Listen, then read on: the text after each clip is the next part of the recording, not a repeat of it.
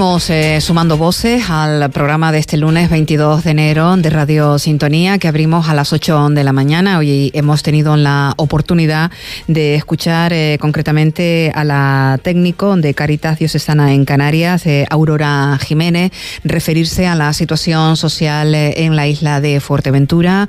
seguíamos con ese espacio de opinión con criterio propio donde hoy ha participado Luis del Pozo, Juana Saavedra, Manuel Moro y Ana Padilla.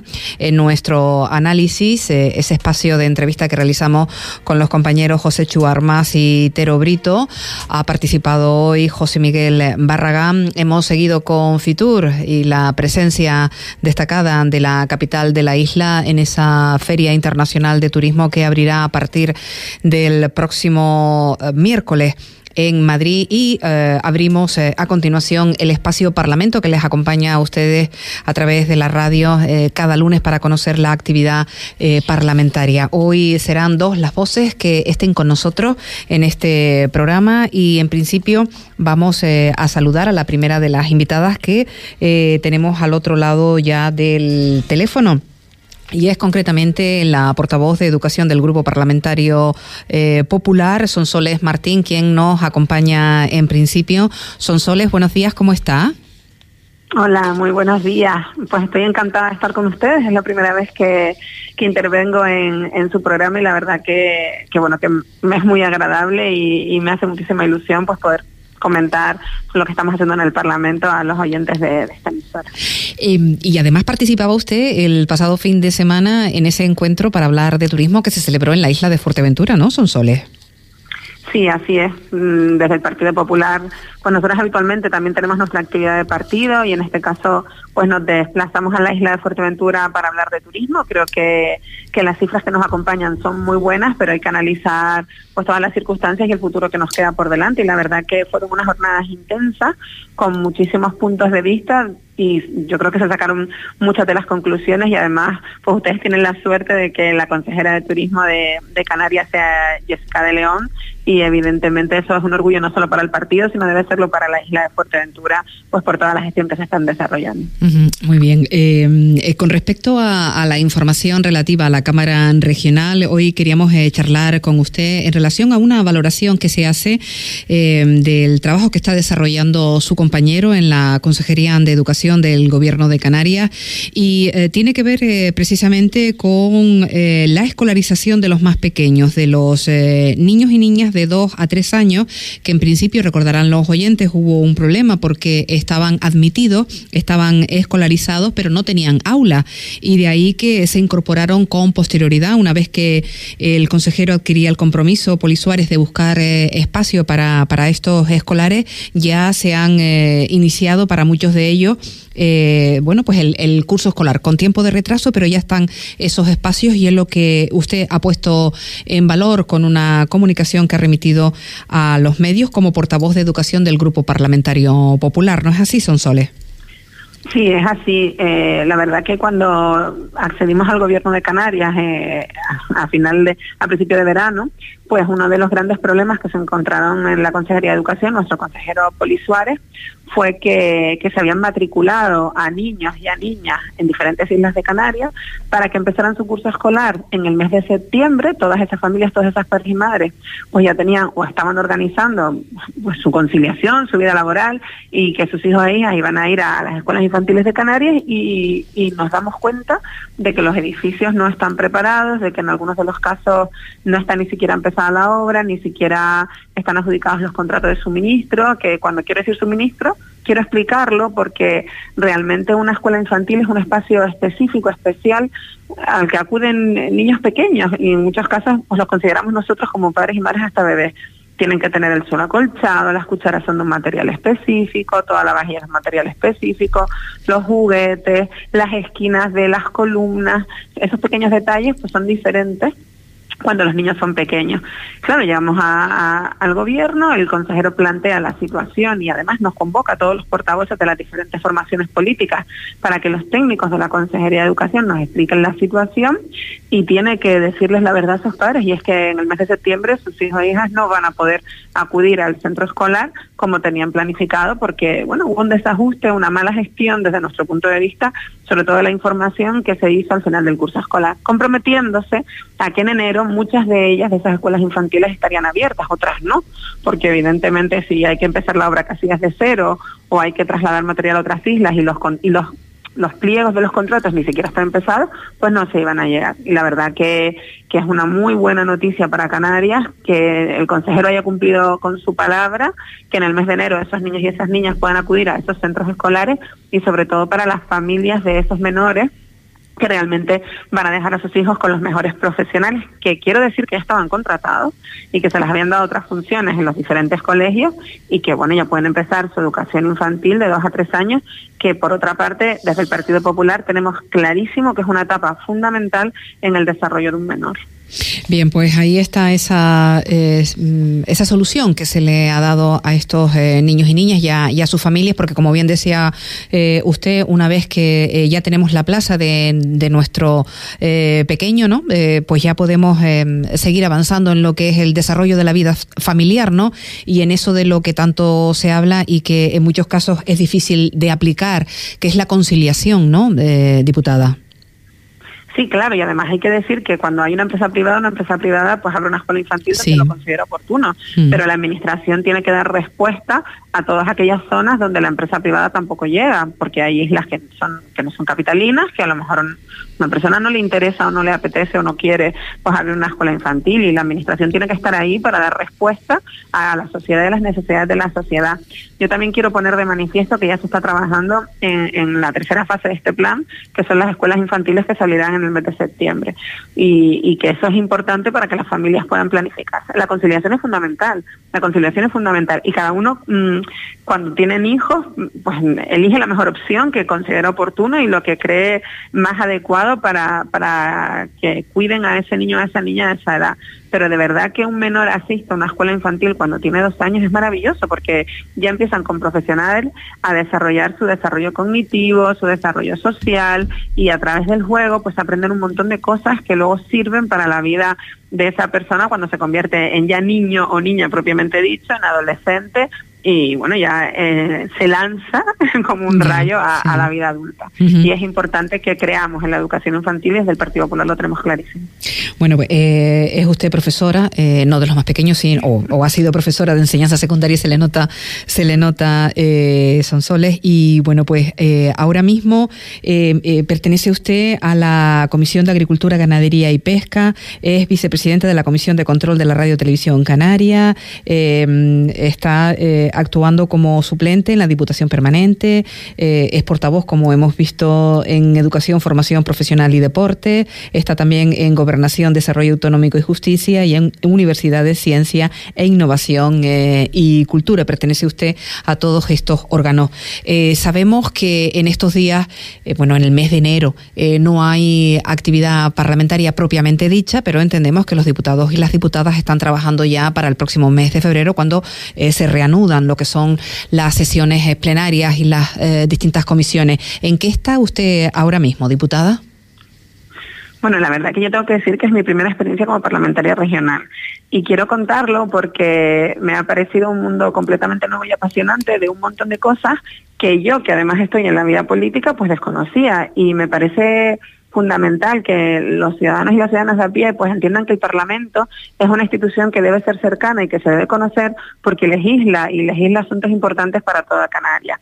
Es verdad que, bueno, como cuando todo el mundo llega a un sitio aprende mucho y, y la verdad que yo era la primera sorprendida y cuando lo escucho por ahí no es no una actividad parlamentaria, claro, pero hay mucha actividad personal de preparar iniciativas, de reunirnos con colectivos, de saber hacia dónde vamos a, a dirigirnos y de cuestiones pendientes que se quedaron en la primera etapa de de hasta el mes de diciembre. Y en eso estoy, en eso estoy ahora, en, reunión con colectivos, en trabajo personal, en ver iniciativas, estoy estudiando pues todo lo del informe PISA, de las escuelas infantiles, que es donde soy portavoz, y, bueno, mm, de manera que podamos presentar iniciativas en los próximos meses. También se ha solicitado una comparecencia pues para tratar todo el tema de la pornografía en los adolescentes, y que es un tema muy importante para nuestra sociedad, y, y estamos en eso. Yo por lo menos a nivel personal estoy trabajando en todos estos temas, que hay que decir que para, para poder tener una intervención, para poder presentar iniciativas, pues hay mucho trabajo de estudio de lo que se hace en las comunidades autónomas, de lo que dicen los expertos, para poder tener un criterio, porque evidentemente de todo no podemos saber. y, y, yo creo que es honesto reconocerlo y es honesto pues también decir que hay que estudiar para después poder hacer las mejores propuestas para nuestra sociedad. Claro, viene, viene usted de un ámbito que es el ámbito de los ayuntamientos, donde la política se hace más, eh, más directa, el, el, encontramos al vecino, a la vecina, eh, pues a diario ya sabemos cuál es eh, la vida que desarrolla, cuáles son sus necesidades, hay ese tú a tú, ¿no? Eh, y, además la, política se puede aplicar de una forma más, más rápida, ¿no? En el Parlamento, como usted dice, eh, tratamos con legislación y, y el, el movimiento es otro, ¿no, diputada? Bueno, esa fue mi primera impresión porque yo estaba acostumbrada a la política local, que por cierto es apasionante y realmente yo creo que, nos permite darnos cuenta de la utilidad de la política y de realmente mm, cuáles son los problemas o las necesidades que tienen las personas y que quieren que se les solucione, porque al final todos, porque yo también soy vecina de un municipio, pues lo que queremos es estar en una ciudad segura, limpia, que no tenga baches en las carreteras, que los ayuntamientos den respuesta a las personas vulnerables que más lo necesitan y que tengan algún tipo de actividad cultural y de juventud eh, para, para poder vivir. Al margen de eso, los ayuntamientos también tienen que trabajar en el propio desarrollo económico y social del municipio. Se, trabaja como a dos velocidades, ¿verdad? Los planes hacia futuro y luego lo que es la actividad del día a día. Y la realidad es que cuando mm, doy el salto a la política regional, que yo pues conocía cosas, ¿no? Porque mis compañeros pues contaban, uno se da cuenta de que todo va más despacio y de que hay que legislar y legislar es diferente, porque claro, cuando se aprueba, se aprueba una ley, pues hay que estudiarla bien porque son, son muchas las consecuencias que, que tienen, siempre pensando en el bien de la ciudadanía, pero sobre todo hay que darle seguridad jurídica a las personas que, a las que esa ley regula. Si se aprueba una ley, pues es para que haya mayor seguridad jurídica y sobre todo siempre pensando en el desarrollo de estas islas y en que sean un lugar de oportunidades pues para todos, para los que ya estamos, para los que están por venir y para los que quieren estar aquí y las personas que van creciendo que tienen que, vivir y sentirse orgullosas de estar archipiélago. Y creo que es apasionante dar el salto de la política local a la regional, porque realmente uno se va dando cuenta de lo que es la utilidad de la política y por qué existe. La alternativa a una democracia, yo siempre lo digo, es una dictadura, cosa que no vamos a volver a vivir y que, a que no podemos dar marcha atrás pero es verdad que creo que ese sentimiento pues se lo debemos explicar a, las personas que no se dedican a la política y que a veces no están ni interesadas porque realmente son muchas las cosas que se regulan que nos afectan en el día a día. Ese es el objeto de, este programa que llevamos ya años haciendo aquí en Radio Sintonía en la isla de Fuerteventura, dar a conocer el trabajo que se está realizando por parte de los diputados y diputadas y, el, de la Cámara en su, en su em, ámbito eh, ya legislativo, porque desde el Parlamento de Canarias un poco se va, se va rigiendo, ¿no? Eh, como, como em, vivimos los, los ciudadanos a través de esas leyes que van emanando de, del, Parlamento. De ahí nuestra insistencia eh, a los oyentes de que conozcan el trabajo que se hace en esa institución, eh, que se sigue manteniendo, yo no sé por qué, alejada de los ciudadanos cuando tan importante es, ¿no? por ejemplo, el, el proyecto de ley de presupuestos de la comunidad autónoma es lo que nos va a marcar este 2020 2024, ¿no? En fin, eh, yo le agradezco que nos haya atendido esta mañana y seguramente tendremos la oportunidad de volver a, contactar eh, con usted. Soles Martín, portavoz de Educación del Grupo Parlamentario del Partido Popular. Muchísimas gracias y que haya buena semana. Muchísimas gracias, yo encantada de que estar a la disposición de ustedes cuando lo necesiten y la verdad que agradecerles ese noble objetivo que tienen de dar a conocer la política del Parlamento, porque como bien está dicho, es muy importante que las personas sepan pues en qué se gastan su dinero y para qué sirve lo que estamos haciendo. Así que a su disposición cada vez que lo consideren y muchísimas gracias. Hasta que usted quiera. Y despedimos a la diputada del Partido Popular para dar la bienvenida a la diputada del Grupo Nacionalista Canario, Diana Lorenzo, a la cual saludamos. Diana, buenos días. Hola, muy buenos días. Si me lo permites también saludar a a los oyentes de Radio Sintonía, ya que es la primera vez que tengo la oportunidad de, intervenir con ustedes y mandar un saludo pues a toda Fuerteventura también y a quienes nos estén escuchando. Eh, usted como, como la diputada Martín también es la primera ocasión que accede a, un acta de, diputada, eh, Diana. Sí, es mi, mi primera legislatura yo en, la anterior eh, era concejal del Ayuntamiento de Tijarafe y ahora, bueno, ahora compatibilizo también el, acta de concejal con el acta de diputada por la isla de La Palma. Y bueno, intentando siempre dar eh, lo mejor de mí en, en, ambas, en ambas administraciones para que, bueno, pues eso se vea también repercutido en nuestra sociedad. Eh, por lo tanto, toma usted perfectamente el pulso a, lo que hablábamos eh, con la anterior, con su compañera eh, en la Cámara Regional, con Sonsoles Martín. Ella procedía también de, un ayuntamiento y marcaba esa diferencia, ¿no? De la política que se hace en un ayuntamiento a la que se hace en el Parlamento de Canarias. Usted va a tener que, o está jugando ya en esas dos ligas, digamos, ¿no? En la, en la local y la regional. Y la, la diferencia, no sé si para usted es mucha, de de, una administración eh, a otra, de la forma de, hacer eh, política, eh, o como el objetivo es mejorar la vida de los ciudadanos, bueno, pues no, no, no, no entiende usted o no ve tanta diferencia, Diana. Sí, bueno, la, diferencia yo creo que, es evidente, mm, por supuesto, en, una, en un ayuntamiento, en una administración local y más en concreto una a la que, como la que yo represento, ¿no? El ayuntamiento de Tijarafe en la isla de La Palma, es un ayuntamiento de un municipio pequeño, ¿no? Apenas tenemos 2.700 habitantes. Entonces, bueno, pues estamos acostumbrados a trabajar de una forma cercana, ¿no? De, del tú a tú. Aquí al final, pues para bien o para mal nos conocemos todos y la parte gratificante de, estar en la administración local es que eh, se pueden ver los resultados en personas que uno eh, realmente conoce y que realmente aprecia porque son sus vecinos y vecinas de toda la vida, ¿no? Con los que nos hemos criado. Entonces la diferencia es evidente porque, bueno, eh, cuando se consiguen eh, los resultados o los, o los objetivos eh, dentro del Parlamento, ¿no? de pues aprobar una ley que beneficia a un colectivo y demás, es gratificante también. Lo cierto es que, bueno, pues desgraciadamente uno no le puede poner voz y cara a cada una de las personas que resultan beneficiadas del trabajo de uno, ¿no? Entonces la diferencia en ese, en ese sentido, pues la verdad que, es bastante radical. También el, funcionamiento, ¿no? la formalidad que, tiene una Cámara como, como el Parlamento, todo muy, muy, muy reglado, pues mm, como bien dice la palabra, ellos disponen de, su propio reglamento de, de función. Eh, es, algo totalmente diferente, sí, sí.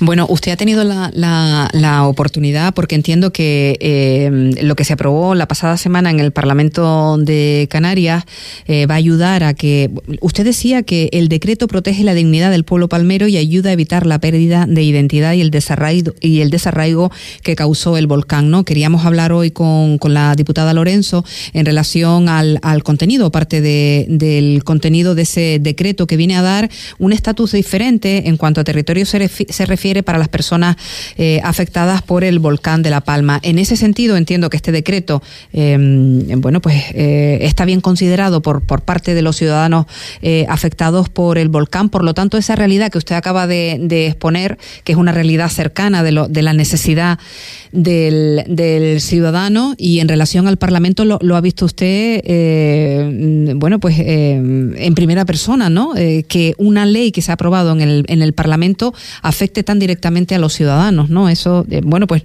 yo creo que no hay mejor manera de, de, estrenarse en una administración que esa, ¿no? Viendo cómo lo que usted plantea en la Cámara Regional afecta de una, de una forma positiva a sus vecinos, ¿no?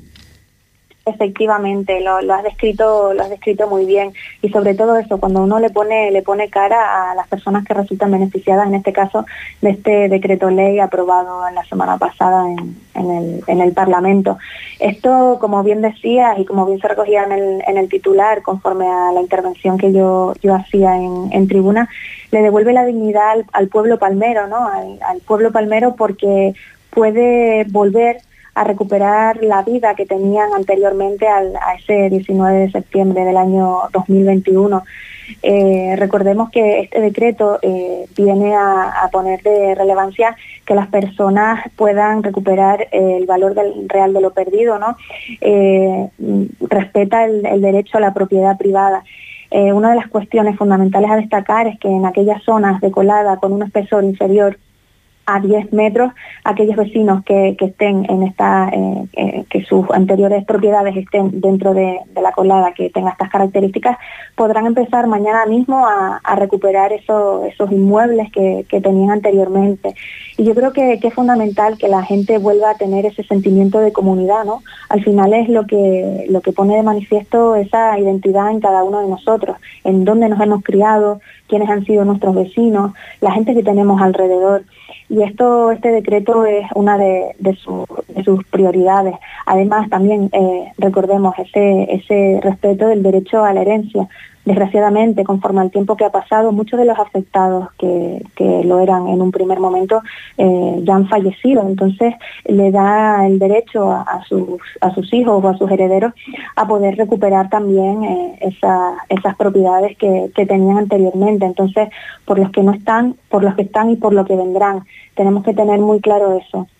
Eh, no, no, el pueblo palmero se merece que le devolvamos eh, todo lo que ha construido durante su vida, todo, todo ese trabajo y esperemos que eh, durante los próximos meses se vayan, se vayan viendo esos resultados. Me gustaría recalcar también que dentro de, pronto, no me atrevo a decir eh, el tiempo exacto, también dispondremos ese decreto ley en, materia agraria que también devolverá esa eh, normalidad a gran parte de, los agricultores, ¿no? una de las actividades fundamentales en el Valle de Aridane y en la isla, algo que yo creo que se verá, lo notaremos porque al final es uno de los principales motores eh, económicos de, la isla de La Palma. Y el que eso se vuelva a poner en marcha y, que su, mecanismo, su maquinaria esté de nuevo eh, engrasada para, dar eh, óptimos resultados, pues lo cierto es que eh, estaremos contentos de que eso, de que la gente vuelva a, recuperar su vida, su forma de vida, su ritmo de vida y, sus formas de, trabajo también. Ya, eh, porque diputada, eh, ¿cómo resumiría o cómo trasladaría usted la situación de las de las personas que estaban a la espera de este decreto para poder continuar en la medida de lo posible mm, con su vida anteriormente? ¿Cuál es la situación de, de estas personas, de estos de estas cientos de personas en, en la isla de La Palma que se vieron afectadas en sus propiedades por el volcán? La gente ya está en una situación de, desesperación. Comentaba en, mi intervención también que al final la gente está cansada de, fotos y de titulares que las lleven de un lado a otro, que ahora se les diga una cosa, que mañana se les diga otra y que no, no tengan una realidad, que no se les dote de una seguridad jurídica para poder empezar a reconstruir sus vidas. Eh, como me decías, ¿cómo lo puedo resumir? De una situación de cansancio y, agotamiento. Recordemos también que el tema de, la salud mental, y sobre todo eso colectivos afectados por, por la erupción, es un tema que no debemos olvidar porque decía que aunque no se hable de ello, no es un tema que esté resuelto, sigue, sigue estando pendiente, es un, un, área que debemos de, tener en cuenta y siempre presente porque debemos seguir eh, acompañando a todos y cada una de las personas que resultaron eh, afectadas, tanto directa como indirectamente por, por la erupción volcánica. Entonces yo espero que, que con la puesta en marcha de este, de este decreto ley, estas personas eh, vayan viendo que sus, sus realidades es algo, se convierte en algo tangible, ¿no? que no es simplemente titulares o lo que se les puede decir hoy una cosa y mañana otra, sino que se convierten en hechos, en realidades y que eso pues les motive a decir que, oye, pues ya estamos un poquito más cerca de, conseguir esa, esa ansiada normalidad. ¿Y, cuándo será, como usted utiliza el término tangible, cuándo será eso real para, para ellos y ellas en, en La Palma?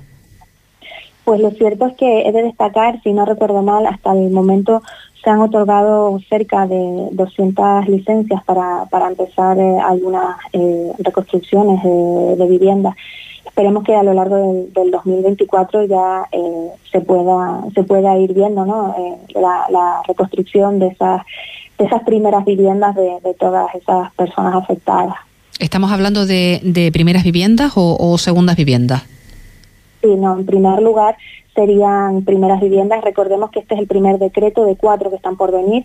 Tenemos ahora el de reconstrucción urbanística, posteriormente, como decía antes, vendrá el agrario, luego el de viviendas vacacionales y por último el industrial o, económico, como se les conoce de forma, de forma coloquial. Eh, este decreto también, el, el 9-2023, eh, viene a, modificar eh, uno de los decretos que se aprobaba en la pasada legislatura por el gobierno anterior, que fue un buen trabajo en su momento, el 1-2022, ¿no? que permitía eh, construir en el valle eh, a personas que tenían estas propiedades antes de la erupción, pues volver a, construir eh, esas viviendas o esas casas. Y con este decreto, con este último que se ha aprobado en sede parlamentaria, eh, se podrá ampliar a toda la isla para que aquellos que, lo deseen pues también puedan construir esas primeras viviendas, segundas viviendas o incluso llegado el momento cuando se apruebe el decreto de viviendas vacacionales, pues viviendas eh, destinadas a, esa actividad económica que junto con, la actividad agrícola del cultivo del plátano, pues ya te digo, supone uno de los principales factores económicos dentro de, de la isla y que suponen también, significan un gran complemento de renta eh, para todos los palmeros y, las palmeras. Diana Lorenzo, eh, diputada del Grupo Nacionalista Canario, gracias por estar eh, en esta otra parte del archipiélago a través del teléfono explicando el porqué del interés de que la gente de La Palma cuente con este decreto que aprobaba la Cámara Regional la pasada semana. Seguiremos de cerca su trabajo, si nos permite. Muchísimas gracias y hasta una próxima ocasión. Muchísimas gracias y bueno, si me lo permites, agradecer también a todo el pueblo de, Fuerteventura por en su momento haberse volcado con, el pueblo palmero y estar a, nuestro lado. La verdad que es un, gusto que cuando uno lo está pasando mal, eh, sus hermanos y hermanas de otras islas pues muestren su apoyo y nada, pues muchísimas gracias por estos minutos y seguimos en contacto. Gracias. Un abrazo.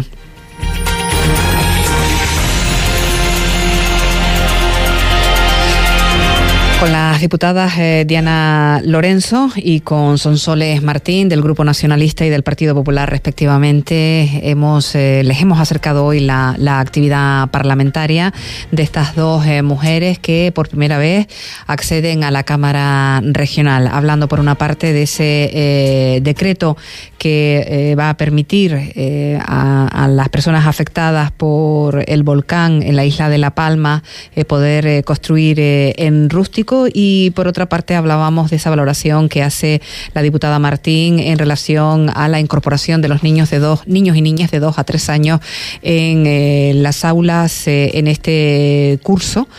2024-2025. Eh, Hablamos del primer ciclo de educación infantil. ¿Les parece si hacemos una pausa para la publicidad y a continuación, eh, a eso de la una, o sea, todavía nos quedan algunos eh, minutitos, entramos ya en el espacio con otra mirada.